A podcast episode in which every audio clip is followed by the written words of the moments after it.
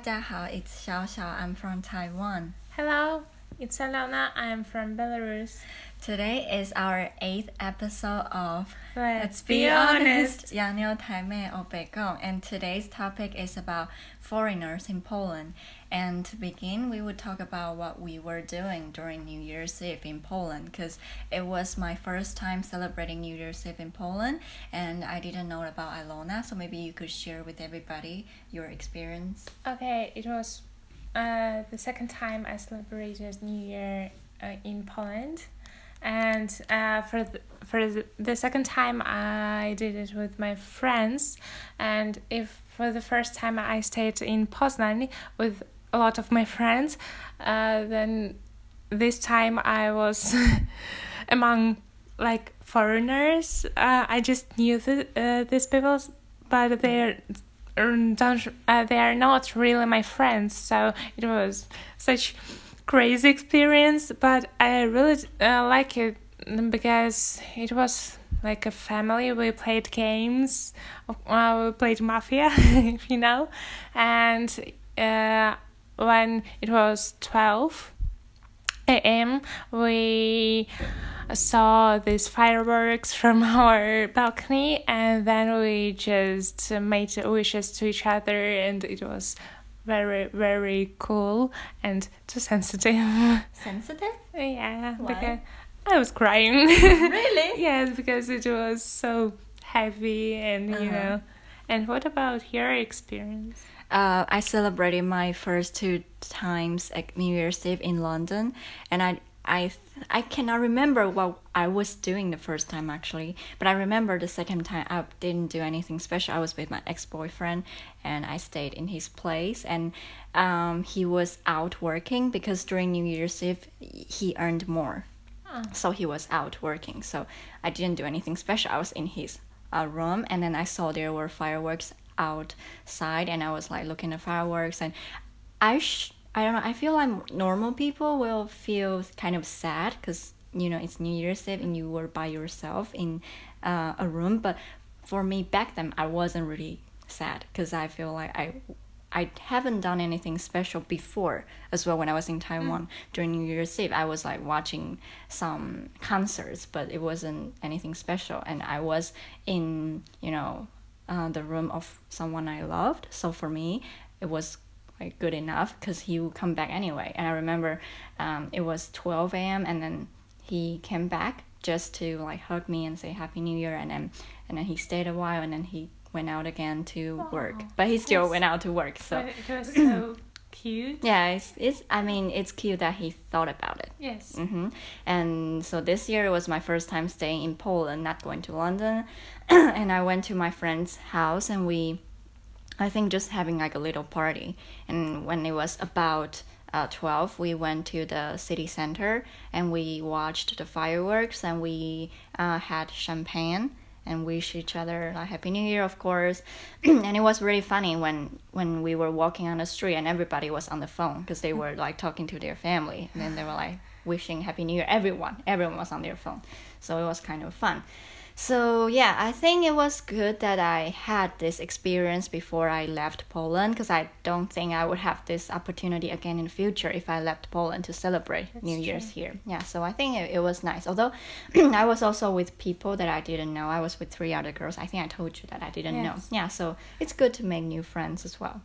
Because I, I don't really like to mm, hang out with too many people. I feel nervous and i didn't know how to speak when i was Uh-huh. with you know i don't Understand. know yeah more than 10 I people understand. yeah I, I feel really nervous I'm feel sorry for my birthday party then because I don't know who is coming. it's fine because if i know somebody there mm. it's not a big deal but i mean if i don't know mm. anybody mm. and I, Ah. in this party and you know 10 people and i don't know any of them i would be really like nervous Everybody feels nervous. Some people don't. I think some people feel normal and natural when they are, you know, Okay. with strangers. I think just yeah, but for me it's kind of like that.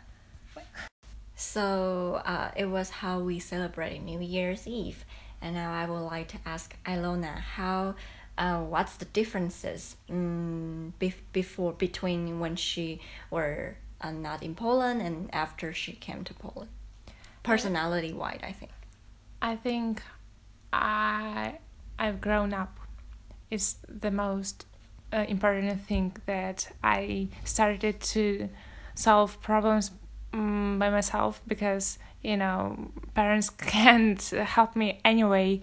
They just can tell me that you should do it or you shouldn't or to support me, but they can't really understand what's going on and they can uh, they don't have any people to help me there how it was in Belarus and how it is in Belarus. So I started to solve problems by myself. I started to be more independent and I have more strength for for anything I think because I had so many problems in this university. Mhm. but but you understand me. Mm-hmm. so right now I would say I'm stronger, I'm more independent and I could say I'm more open like to people and I'm more talkative. I uh I will I have always been easygoing or something like that, but in Belarus uh, I felt like I didn't suit there like with my personality and my um, points of views and um, how I see the world. But right there, I feel comfort. So I'm more open to people and uh, more tr- uh, trustful to them. So I could say this uh, changing is very very important. So, are you saying that you think uh, being with Polish people uh, is easier than being with your own people? Yes, because I always been like to more uh west side of mm, the countries, West Europe or something like that. Uh, they are minus, but uh when I was in Belarus, I really didn't understand why people think this way. I don't know. They were so I I can't say bad, but their points of view and uh, how they act, I didn't I don't understand really. I don't don't don't Can you understand. give an example? For example, they want to get A for math uh, on math or something like that, but they don't want to work on it or something uh, or do something on it, and they uh, tell the teacher that the teacher should uh, give uh, gives him an A or her an A, and I don't understand. You should work on it. You can just get it. Uh, this is one of the example. Or if they want to change something, they don't do anything to that. 所以艾罗娜说，当她来到波兰之后，她觉得自己变得更坚强、更独立，因为在这里，她的爸爸妈妈没有办法帮她解决问题，然后也没有人在这里可以就是协助她，就是来自她国家的人这样，所以她就比较知道说遇到困难的时候该怎么做。那她也说，她认为她在波兰。就是跟别波兰人相处的，反而比跟他自己国家的人来的融洽，因为他说他觉得他们国家的人，呃，某些想法让他不能够理解。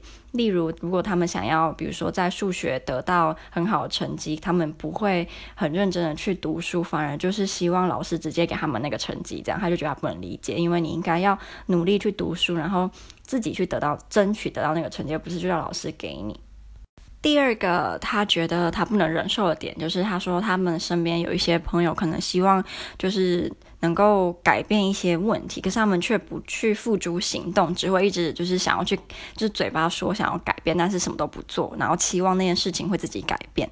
那就是他就是很不能理解，因为他我觉得他可能是属于那种，嗯，觉得如果你今天在抱怨。比如说你抱怨工作不好，你就应该要想办法去改变，而不是就是说说而已，然后一直抱怨这样。我猜那是他的意思。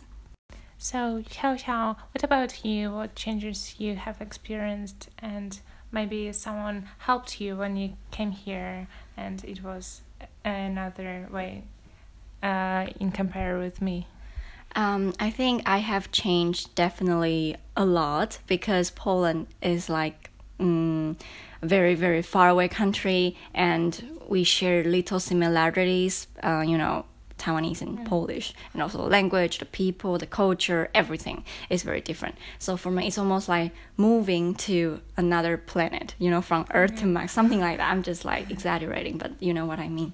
And I think the biggest difference I have is that I definitely became much more uh, independent and stronger, and I know how to spend time with myself. Because I have to say when I was in Taiwan I wasn't really someone who enjoys being by myself.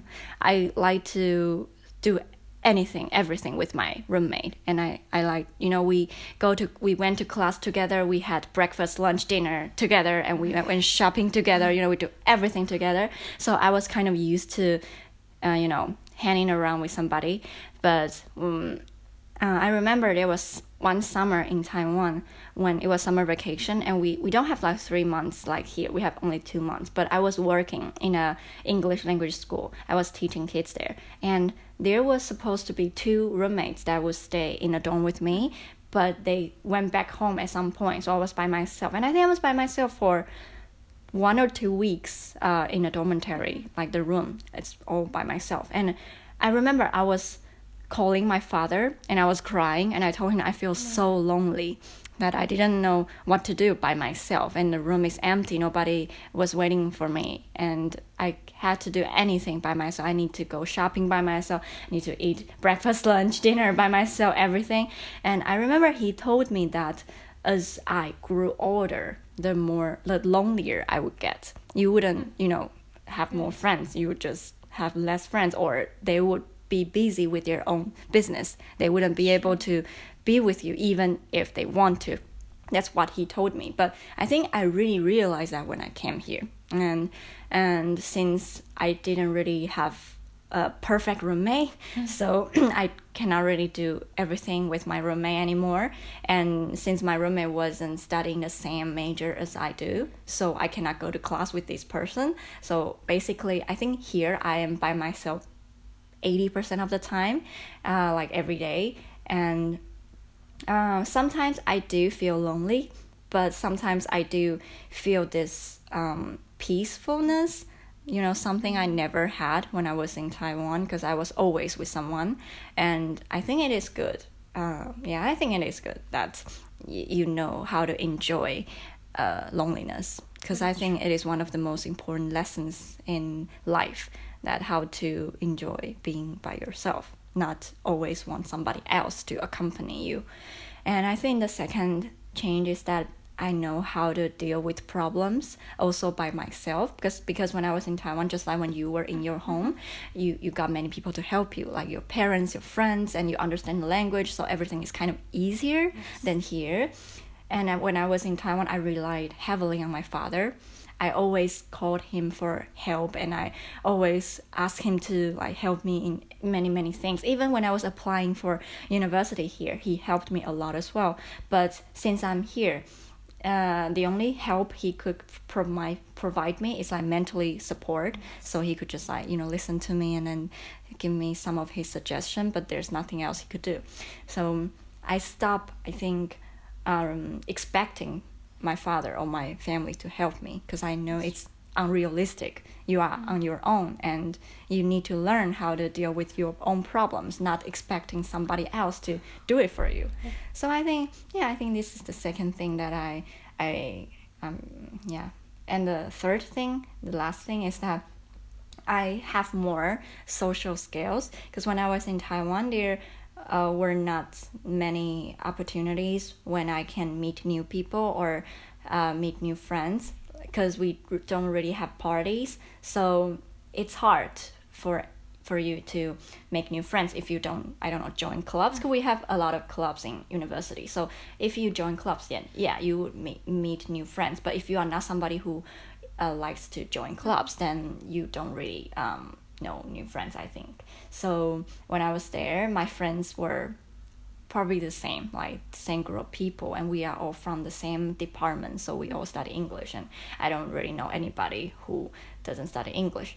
So yeah, so it's uh, it's like very limited. Monica, just Monica. You know. Monica? Yeah. You mean who? Uh, ours Monica. Oh, really? Yeah, she studies uh, um, International international relationships. So you know someone. Uh, but I, yeah, but, but here now it's in here is very different because since my roommate always you know doesn't study the same thing with me, yeah. so I always like know the first person and and then uh, when I join party that my roommate held, then I mm. know her friends who mm. are mostly like you know very different from me. They might even study or work in other cities, mm. and they are you know foreigners and also yeah. So I think here I knew more people who are different from me, who doesn't who don't study the same thing as me, who you know yeah. So I think it's really good to know somebody that is not that similar to you. Yeah, I, th- I think it is, it is good. Although I'm not the kind of person who uh, likes to make new friends all the time. I still enjoy spending time with this particular group of people because they make me feel the most comfortable. So I think it's reasonable, but I don't feel resistant to meet new people anymore. Because I remember, you know, I, I think it was the f- uh, second or third time that I joined a party, but it was the first time that I joined a party uh, conducted by Patricia. Mm-hmm. Yeah, and I was really, really nervous. I remember I didn't dare to go out of my room, although I was dressed already. Mm-hmm. But I didn't dare to open the door and go out to oh. to the corridor because I was really scared. Because I think I only know Patricia, and she is not that kind of person who will looks after you. Like she mm-hmm. wouldn't say, "Oh, I will stay with you," and then introduce them. She would just like go around. But you know, when I'm with you or with Olivia, and when you bring me to your party, you will kind of like stay with me and tell me that you know it's fine and they're friends. You know, it, I think uh, that's kind of something I'm more used to and I'm more comfortable with. But I understand. I'm not blaming Patricia for that because I think her way of um, uh, holding a party is better if I want to be more brave because she wouldn't be there. You know, I need to talk to people if I don't want to be standing there like an idiot. Yeah, so that's also the, the, the occasion when I met the, the boy. You Uh, yeah, remember? yeah, That, yeah. That's when, because I need to talk to somebody. so I talked to him. So that, yeah, so that's why. So life. Yeah. Uh, so I'm just saying that the, Sure. my last point is that I become more brave when it comes to going to a party when I know very few people.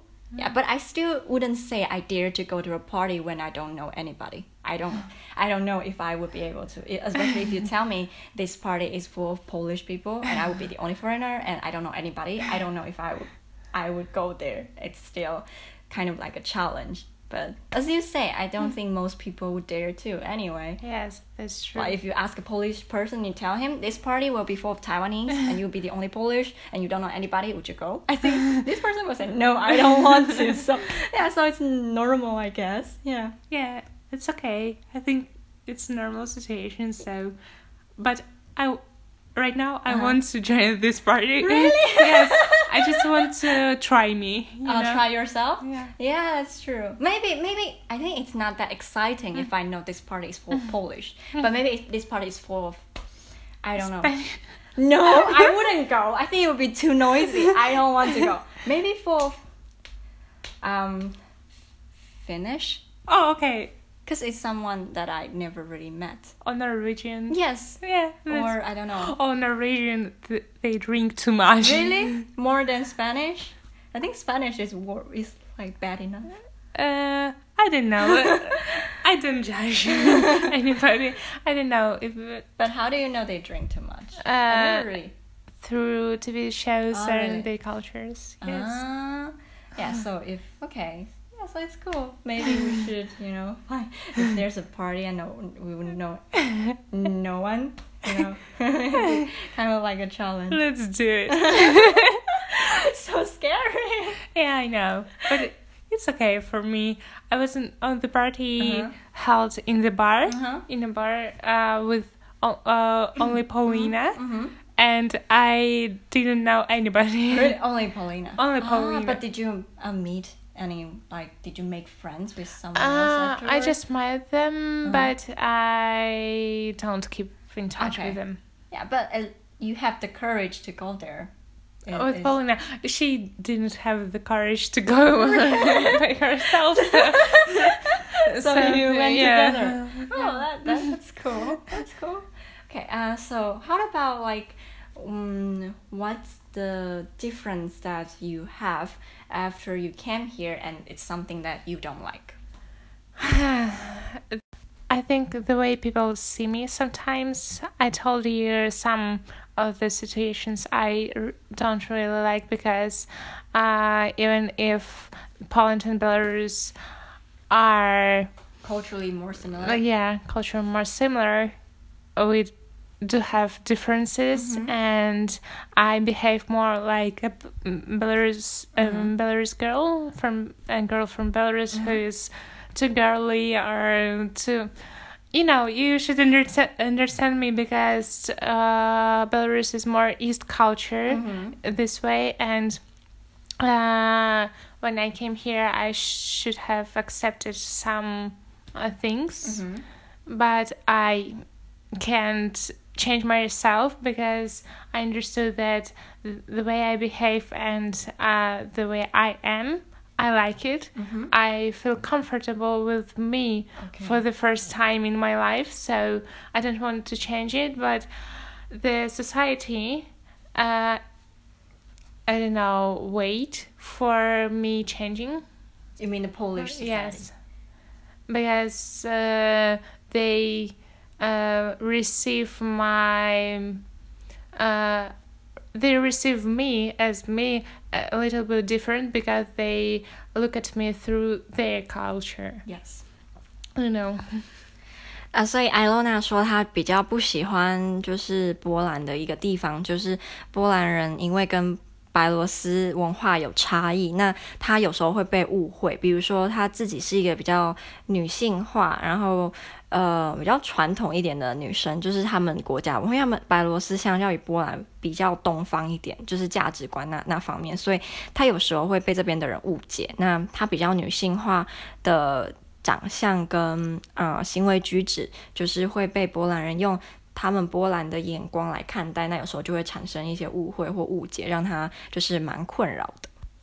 So Ilona just brought out a very very interesting point about how Europeans in general, in Eastern Europeans, Yes. mhm, see Asian girl or they're kind of like stereotypes. I Okay, think. So you yes. can explain. Uh, I can explain through this pop culture, Asian pop culture. We see you as a cute, cute way, and that you're uh, always sweet or do sweet things, and you are traditional uh, or conservative or this way. So, uh, very many people don't expect uh, Xiao Xiao to be uh, silly in some way, you know, to do silly stuff. example, Uh, for example, What is a they silly- don't even expect you to uh, say some bad words or I didn't say bad words. when did I say bad words? or, or silly stuff. Okay.